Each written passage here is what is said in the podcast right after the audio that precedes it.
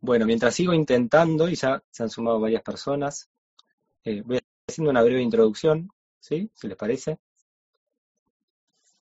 Eh, un poco la idea de hoy es justamente sumar, hacer un encuentro que nos permita conocer realidades de distintos puntos del país, eh, que nos afectan por igual, pero que a veces desconocemos, en especial en las ciudades, por ahí no sabemos qué sucede en otras en otras provincias. Y mm, un poco lo que me motivó eh, a tratar de juntar y, abrir este espacio era ver una imagen de, algo que Guilla había comentado hace unas semanas, eh, de, cómo se presentan las, las propuestas de relación de producción con, con el medio ambiente y los impactos que después no nos cuentan que tenemos, de alguna manera, ¿no? Para simplificarlo. Entonces, en aquel texto que fue muy clarificador, eh, me hacía acordar del 2002, cuando la soja venía a salvar la tremenda crisis que había en el país. Eh, el, principal, así eslogan que se usaba era eh, la cuestión del hambre, ¿no? Y, y, casi tres décadas después la situación es igual o peor. Y nunca se habla de los impactos que quedan de esa propuesta que era la salvadora. O sea, no hablamos de los aerotóxicos, de la incidencia del cáncer, de la contaminación de las aguas y tantas cosas que ustedes nos van a contar. Eh, después llega en el 2011 una presentación parecida, pero ahora era vaca muerta, con los hidrocarburos, y las provincias que estaban eh, supuestamente muy mal iban a salir a flote gracias a esa propuesta y bueno, vamos a conocer qué ha pasado con Neuquén o con provincias donde se ha instalado vaca muerta. Eh, en el 2021 llega el offshore, ya una palabra compleja que mucha gente no sabe ni qué quiere decir, que también era la, la gran solución que estábamos esperando para sacar el país a flote. Y no tenemos ni idea del impacto de esta propuesta. Y ahora está el litio, eh, como que es el gran empujón que necesitamos para que Argentina sea la potencia que imaginamos. ¿no? Y nunca hablamos de qué son en sí estas actividades, qué impactos tienen, qué pasa con las propuestas después de dos, tres décadas, a ver si cumplimos algunos de esos objetivos, y qué queda en los lugares. ¿no? Entonces, un poco era traer a ustedes aquí que conocen a fondo cada uno de, de estos temas, para darlos a conocer a muchos de nosotros que por ahí los desconocemos y que una vez que entendemos, ya vamos a tratar de proceder de otra manera, ¿no? Yo, mientras tanto, Guille, si vos querés ir hablando, Fernanda presentándose, ¿sí? Voy a tratar de insistir en, sumarlo a Saúl, que no, no, lo he podido, ¿sí? Así que cualquiera de ustedes que quiera seguir adelante, eh, bienvenida o bienvenido.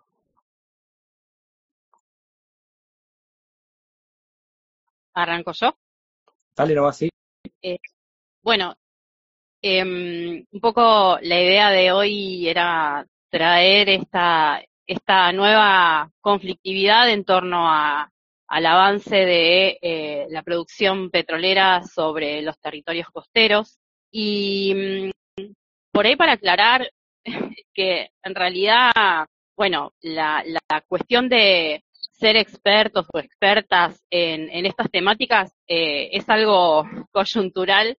Eh, lamentablemente nos hacemos de alguna forma expertes eh, a la fuerza y también a los ponchazos, ¿no? Con mucho esfuerzo porque cada uno de nosotros tiene su vida, su actividad, su nada, lo que hace a diario que se ve irrumpido por un, la amenaza de, de, un proyecto extractivista ecocida que pone en riesgo eh, nuestra, nuestra cotidianidad, nuestro territorio eh, y, nuestros, eh, nada, nuestros bienes comunes desde los cuales no, nos hacemos, nos somos comunidad, ¿no?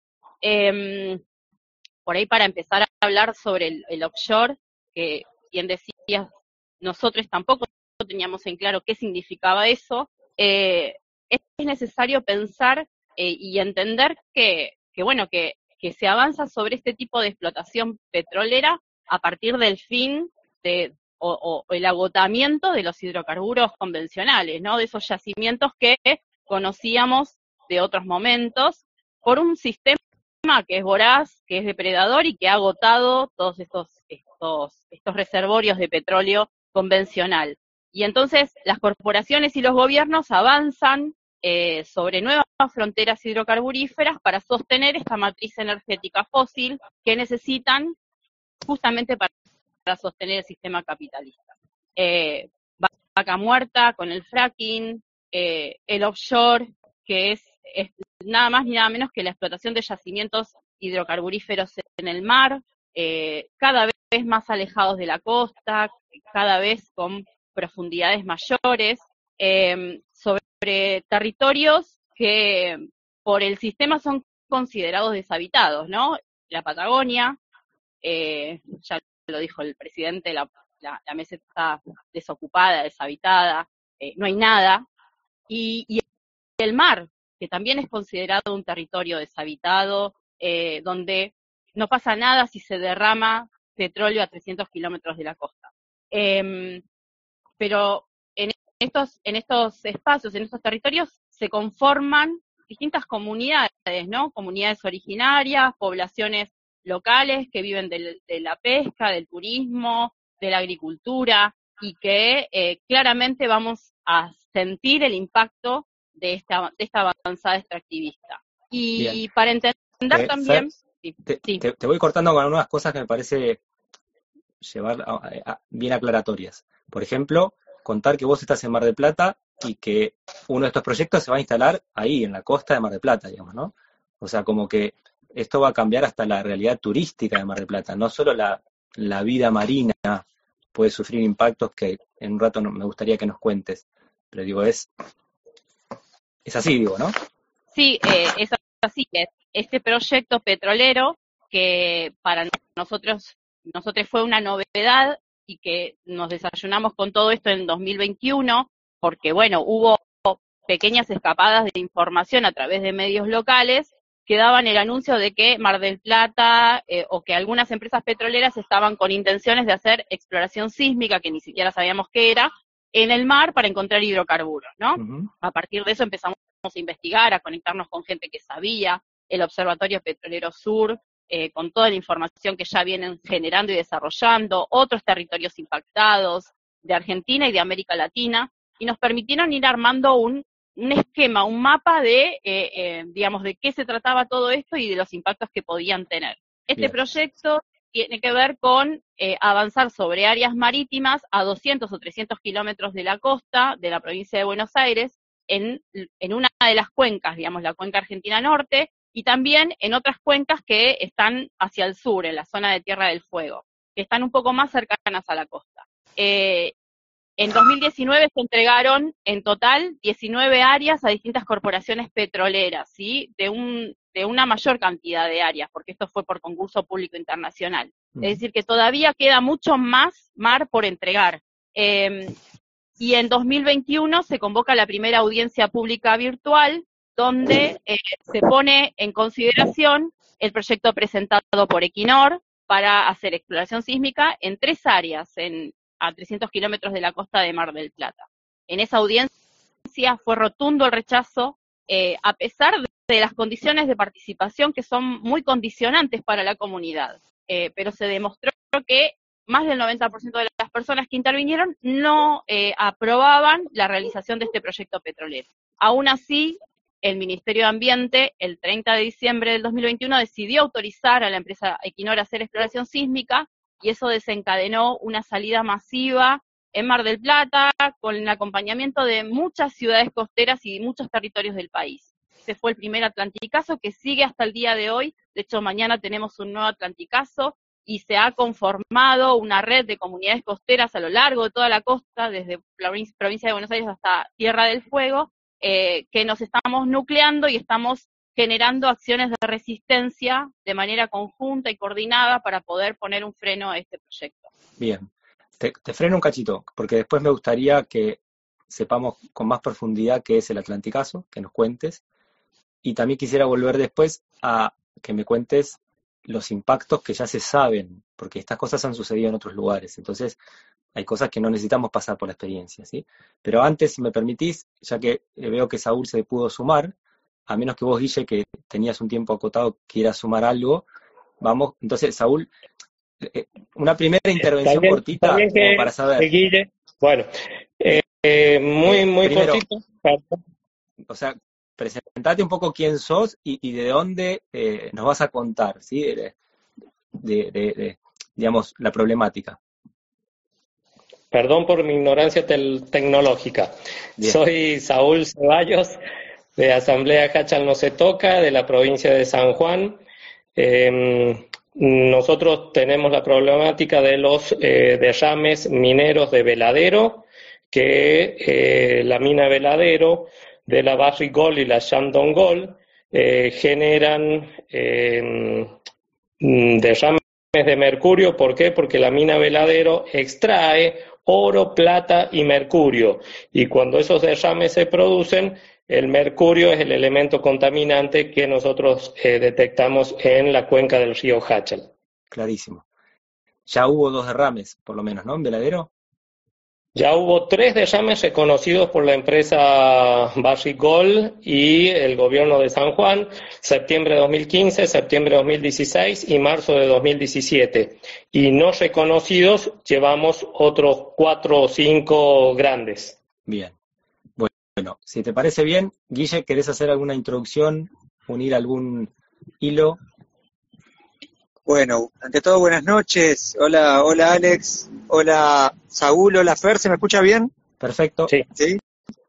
Bueno, bueno, un, gusto estar acá porque a pesar de todo lo que nos pasa, hay personas que se mueven y que se reúnen a lo largo de todo el país y, eso es hermoso. Em, Alex arrancaba con un, con un texto, una referencia que acudía a la eterna promesa, ¿no? Hace no solo hace 20 años, antes por supuesto que también, pero nuestra memoria más fresca nos recuerda que saliendo de la crisis del 2001, la plantita transgénica de soja aparecía como la gran salvadora.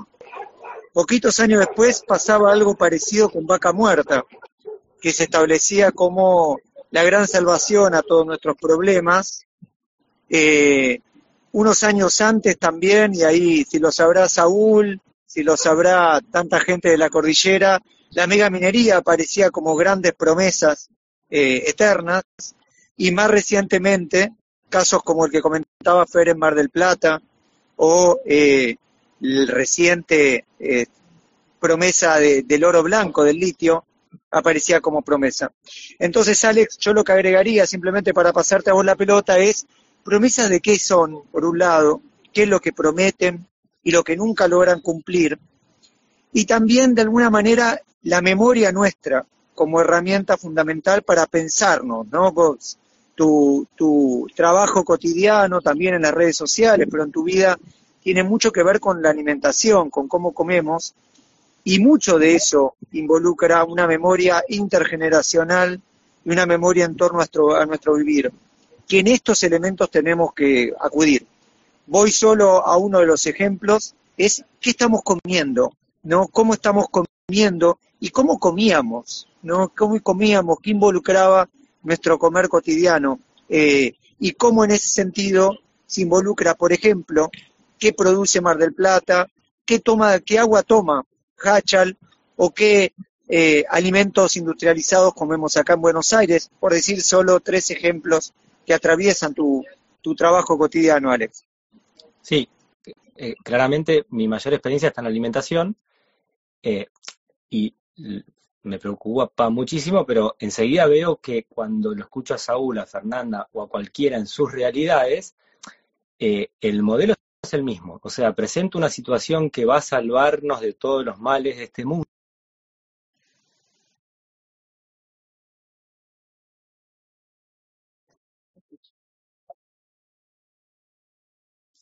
La situación que iba a solucionar, que era el hambre, es mucho peor, me encuentro con una degradación social y ambiental que no puedo dejar de ligarla a ese modelo en el cual hay pocas empresas que son multimillonarias a costa de que cada vez hay más millones de personas que no llegan a, tener un plato de comida. Y además tengo el ecosistema totalmente degradado, campos que ya no sirven ni para producir, el agua contaminada, y el problema original que iba a solucionar sigue estando más grave, ¿no? El hambre. Entonces, voy a escuchar a Fernanda, voy a escuchar a Saúl y me, encuentro con realidades parecidas. Entonces me gustaría primero ponerla sobre la mesa, ¿no? O sea, Fernanda, si querés vos, primero contar el impacto que tiene la propuesta, ¿sí? Es una propuesta que va a generar supuestamente millones de dólares para cubrir una deuda totalmente impagable, eh, ¿a costa de qué? ¿No? O sea, ¿cuál es el impacto que nos va a dejar el proyecto salvador del offshore que nos, nos quieren imponer, digamos? Bueno, eh, hay, como varias aristas, ¿no? En términos de impactos. Y me parece que es un poco lo que se repite. Por un lado, pensar en eh, estas, eh, esta, este primer proceso de exploración sísmica que mm, impacta directamente sobre el ecosistema marino por la forma que se realiza, con bombas sonoras, eh, desde un buque sísmico, que genera, digamos, eh, ondas de altísimo, eh, de altísimo decibel. Entonces, todo eso va a generar un daño em, físico eh, y, en el comportamiento de numerosas especies que habitan el mar eh, y que son parte de nuestra vida cotidiana, ya sea porque generan el sustento para muchas familias que viven de la pesca o porque son eh, las especies que solemos ver, por ejemplo, en la costa, como ballenas, como delfines, pingüinos y, otras especies que, habitan estos eh, territorios marítimos y que mm, claramente necesitan nuestra protección, que ya vienen eh, padeciendo un ambiente absolutamente degradado, producto de la sobrepesca, producto del cambio climático, producto del impacto que venimos generando eh, tremendamente sobre los sobre los océanos, ¿no? Eh, ese es el primer impacto. Luego viene todo el proceso de perforación, el pozo exploratorio, los pozos de producción que generan, digamos, este, impactos por los contaminantes, por los posibles derrames, que son altísimos porque se, esta, este tipo de producción eh, costa afuera, eh, en aguas ultraprofundas, se generan condiciones marítimas y climáticas muy adversas con lo cual las probabilidades de derrame son enormes y más allá de que digan que esto va a suceder a 300 kilómetros de la costa, que no vamos a ver las plataformas, que no nos va a llegar una gota de petróleo si se derrama, lo importante es saber que ahí hay especies, hay seres vivos que habitan esos lugares y que van a ser dañados y que eso, ese daño también nos va a llegar de alguna manera. Ahí te freno un segundito con, con un hecho que para mí es una de las grandes ignorancias de, nuestro, de nuestra etapa evolutiva, en lo que estamos viviendo, que siempre, a mí me pasa esto con, lo veo muy claro con, con los agronegocios y los agrotóxicos, ¿no? Como cuando se habla de pueblo fumigado, parece que es allá lejos y que a vos nunca te va a tocar eso. Hasta que aparece un investigador como Damián Marino y te prueba que el glifosato va por las nubes y te llega a las ciudades, ¿no? Como un hecho bien concreto. Nos cuesta tanto ligar el hecho de que si muere un pez en Mar del Plata, yo acá haciendo esta charla también voy a tener un impacto de eso, ¿no? Entonces, el agua que le está faltando a Hachal hoy, hoy ellos tienen el problema grave, pero mañana es el problema que vamos a tener acá en Buenos Aires nosotros. Si no, miremos lo que pasó en Uruguay hace poco con el tremendo problema de acceso al agua que, han sufrido, ¿no? Eh, no sé si querías agregar algo más o si no vos, Saúl, contarnos un poco en qué consiste el proyecto presentado originalmente, que iba a traer tanto oro y plata, y cuál es la realidad actual, digamos, qué está pasando con el agua allá, con la vida social, o sea, cómo, qué ha pasado en este tiempo, digamos. Bueno, nosotros en el 2004 se generó una, mm, eh, una convocatoria y presentamos firmas para que el gobierno de San Juan, en ese momento el gobernador José Luis Gioja, eh, no habilitara la megaminería en la mina Veladero y a cada uno de los firmantes nos llegó una carta firmada por el gobernador José Luis Johan, donde decía que no se iba a afectar ni la cantidad ni la calidad del agua. Esa carta nosotros la tenemos y es una verdadera mentira a los hechos de lo que está ocurriendo en este momento. Eh, la mina Veladero eh, genera, eh, ellos consumen agua, y genera también contaminación de nuestras fuentes de agua. Acá en San Juan eh, el riego es por eh, canales, o sea, no para cultivar, no se espera que llueva, sino que se riega por canales. El mercurio que se derrama en la mina Veladero llega a la parte agrícola y ganadera de Hachal, del 80% de la, la superficie cultivable de Hachal, y el mercurio hay que recordar que es un elemento que trasciende la cadena alimentaria. De el agua pasa a las verduras, de la verdura pasa al ser humano que lo consume, del agua pasa a los eh, animales de consumo humano y del animal al ser humano. Y hay que recordar y tener muy presente que en la bahía de Minamata, en Japón, eh, durante 30, 40 años estuvo contaminando la población de Minamata con pequeñas cantidades de mercurio durante todos los días por consumir mm, peces con mercurio y al cabo de 30, 40 años terminaron eh, generando una población totalmente afectada en eh, lo que provoca el mercurio en el ser humano, que si luego quieres, yo te puedo decir lo que está colgado en la página del Ministerio de Ambiente de la Nación Argentina sobre los efectos en la salud humana y en el ambiente del mercurio. Sí, dame un segundito que le quiero preguntar una cosa a Guille y después volvemos a, ustedes dos. Guille, yo sé que vos estás con el tiempo medio justo, entonces, por un lado, si vos querías sumar algo, bienvenido. Y a, mí hay siempre hay esos datos, viste, que aparecen cuando eh,